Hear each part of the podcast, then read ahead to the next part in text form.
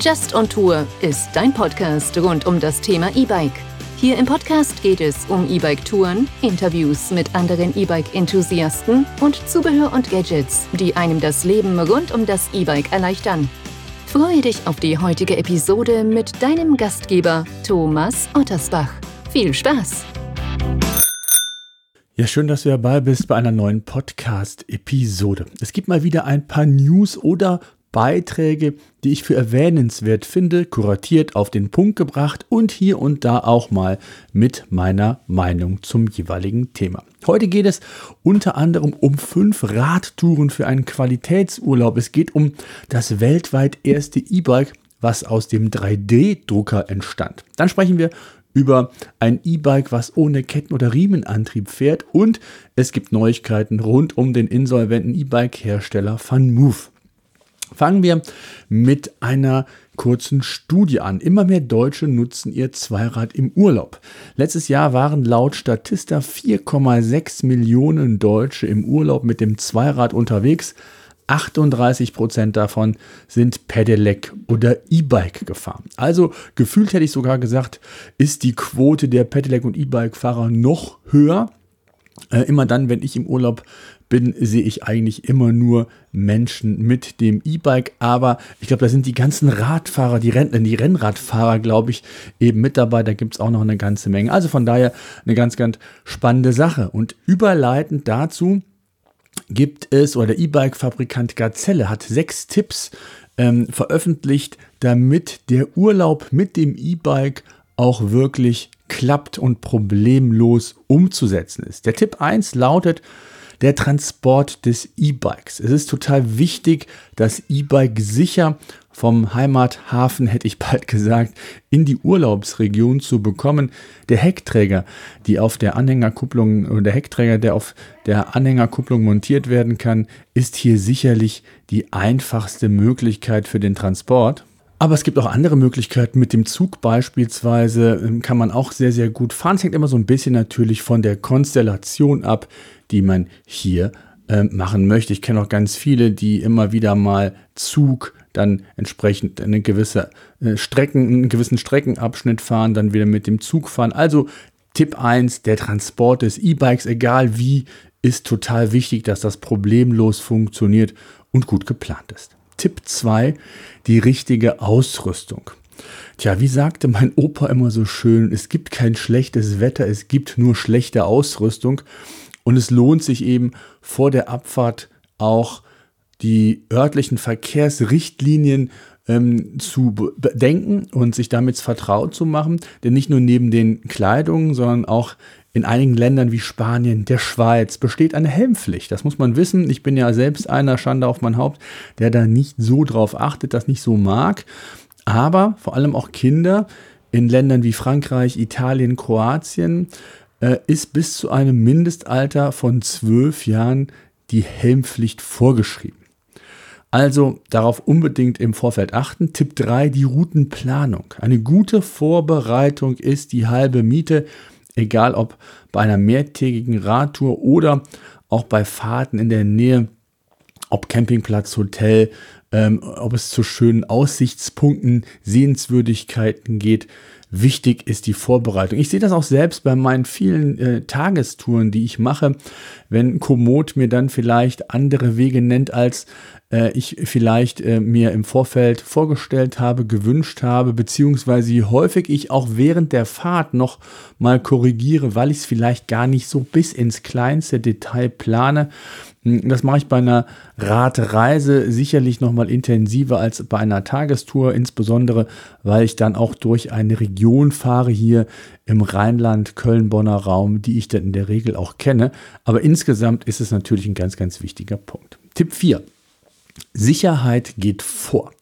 Besonders im Urlaub ähm, kann die Erkundung neuer, auch unbekannter Straßen schon mal mit einem gewissen Adrenalinkick versehen sein. Insbesondere dann, wenn man auf Straßen äh, stößt, wo vielleicht extrem viel Verkehr ist. Es ist ratsam, mit dem E-Bike auf offiziellen Radwegen und Nebenstraßen zu fahren. Ich weiß, das geht nicht immer, aber auch das gehört im Grunde genommen auch zu einer guten Vorbereitung dazu.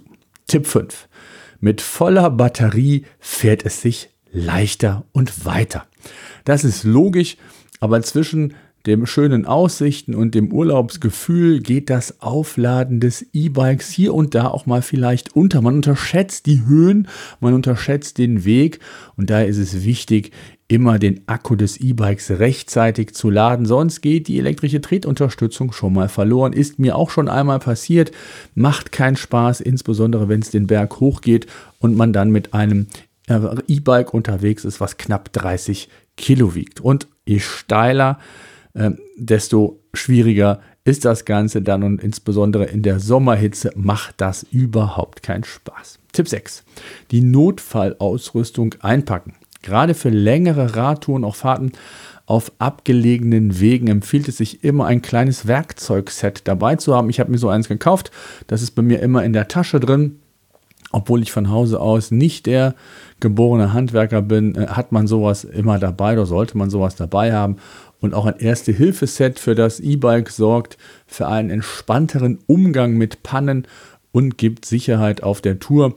Must-Haves sind hierbei sicherlich ein Reifen, Flickset, Fahrradpumpe, Verbandszeug für den Ernstfall, aber auch vielleicht ein entsprechendes Spray, um dann ähm, den Reifen nicht wechseln zu müssen oder zur nächsten ähm, äh, Fahrradreparaturwerkstatt zu kommen.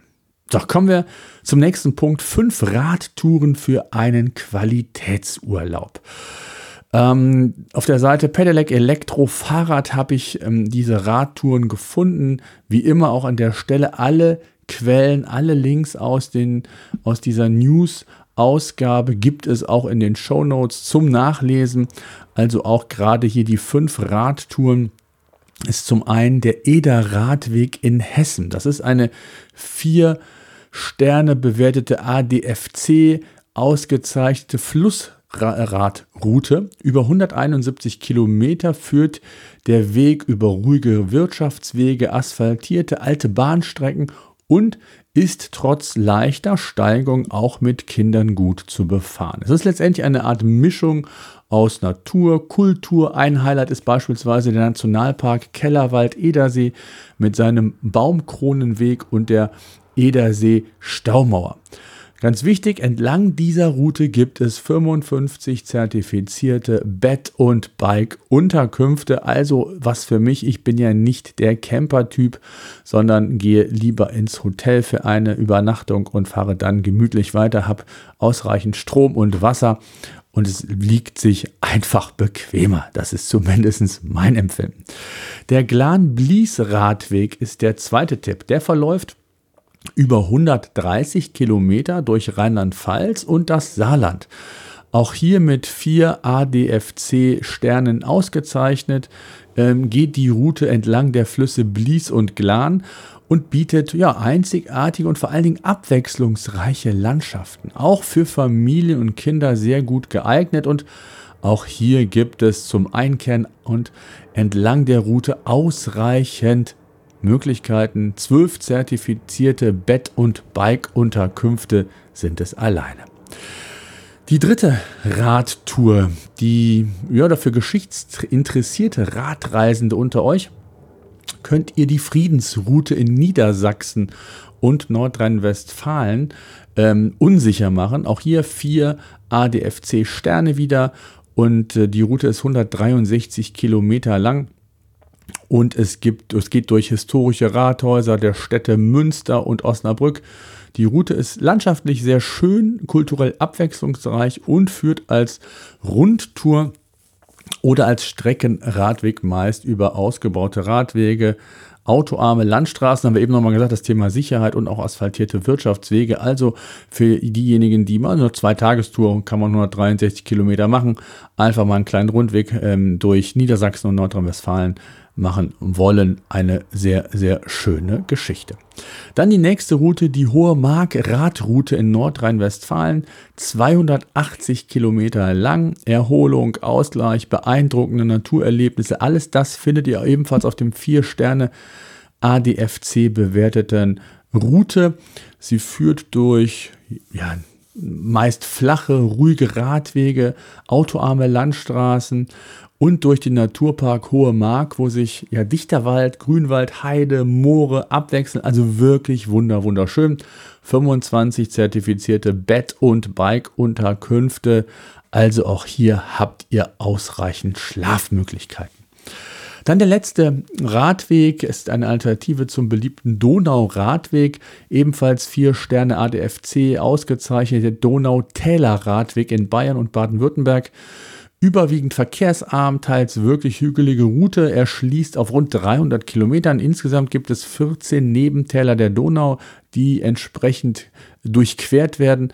Radreisende erfahren hier eben sieben thematisch getrennte Etappen auf hervorragend ausgeschilderten Wegen, äh, abwechslungsreiche Strecke flü an Flüssen entlang, Seen, Mooren, also wirklich sehr schön eine Empfehlung wert. Also wirklich fünf tolle Radtouren, die ich da gefunden habe. Wie gesagt, die Links gibt es in den Shownotes, könnt ihr euch auch mal in, im Detail anschauen. Natürlich würde mich auch interessieren, ob ihr einer dieser Radwege vielleicht sogar schon beschritten habt. Wenn ja, welche waren es? Schreibt es mir doch gerne mal an podcast@ justontour.de würde ich mich freuen. Vielleicht habt ihr auch noch ähnliche Tipps, die ich in einer der nächsten Podcast-Episoden mit aufnehmen kann. So Kurzstrecken zwischen 100 und 200 Kilometern, wo man zwischen ein und zwei Tage vielleicht mal am Wochenende fahren kann.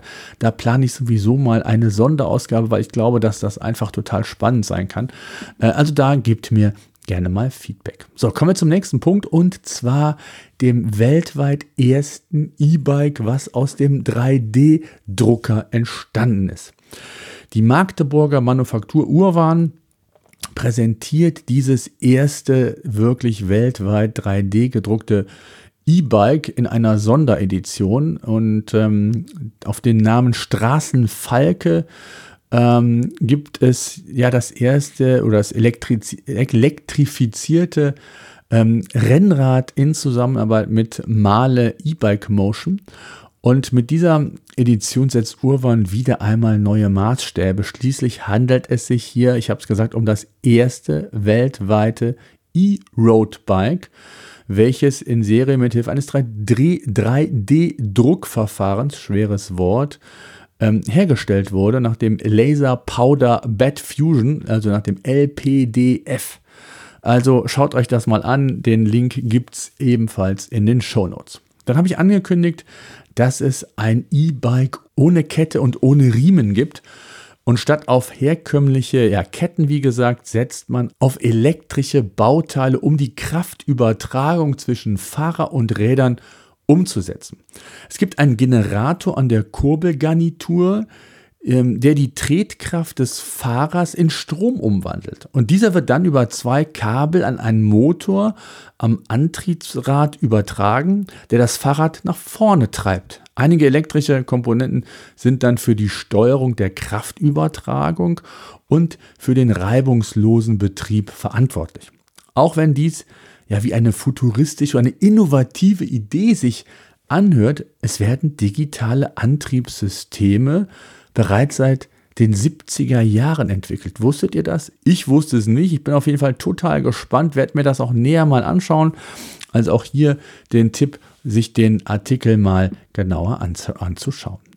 Dann gibt es Neuigkeiten von FunMove, dem Hersteller von E-Bikes, von ja, schlanken, smarten, designten E-Bikes. Ich habe vor in der letzten Episode oder News-Ausgabe davon berichtet, dass FunMove Insolvenz anmelden musste. Und es gibt einen Käufer, der die Marke, die, der das Unternehmen übernimmt. Und zwar der Elektrorollerhersteller Lavoie, ich hoffe, das ist richtig ausgesprochen, gehört zum McLaren Applied Unternehmen. Und es wurde in den vergangenen Tagen bekannt gegeben, dass man den insolventen niederländischen E-Bike-Hersteller VanMoof übernehmen wird. Der E-Bike-Hersteller VanMoof, ähm, habe es gesagt, hat am 18. Juli diesen Jahres Insolvenz angemeldet und man hatte insgesamt mehr als 200.000 Elektrofahrräder zu einem Preis von roundabout 2000 Euro aufwärts verkauft, bevor man dann in die Insolvenz gehen musste. Einer der Hauptgründe war wohl der hohe Wartungskostenaufwand, das heißt die Qualität der Räder scheint nicht so gewesen zu sein, wie man sich das erhofft hat. Und es sind extrem hohe Kosten in diesem Segment aufgelaufen, sodass man also dann im Juli Insolvenz anmelden musste. So, das soll es gewesen sein. Wieder mal kurz, knappig, knack, knackig. Ich hoffe, ihr konntet was mitnehmen. Wenn ihr tolle Infos, tolle Beiträge rund um das Thema E-Bike habt, mir Feedback gebt zu diesem Format, ob euch das überhaupt gefällt oder ob ich es wieder sein lassen soll und rein auf Interviews, Gespräche mit E-Bike-Enthusiasten setzen soll. Das würde mich extrem freuen. Schreibt mir eine E-Mail an podcast at justontour.de oder natürlich auch eine Direktnachricht bei Instagram, wo ihr mich mit äh, unter Just on Tour ebenfalls findet. Würde mich extrem freuen. So, ich wünsche euch maximale Kilometer, tolle Strecken auf eurem E-Bike. Das Wetter ist, naja, nachdem die erste ja, ich würde sagen, Frühjahrshälfte im Juni noch oder Frühsommer sehr, sehr gut war, war die zweite Sommerhälfte eine Katastrophe, zumindest bei uns hier im Rheinland. Die nächste Woche soll nochmal schön werden und da hoffe ich dann auch nochmal intensiver aufs E-Bike steigen zu können. Ansonsten, ja, bleibt alle gesund. Bis dahin.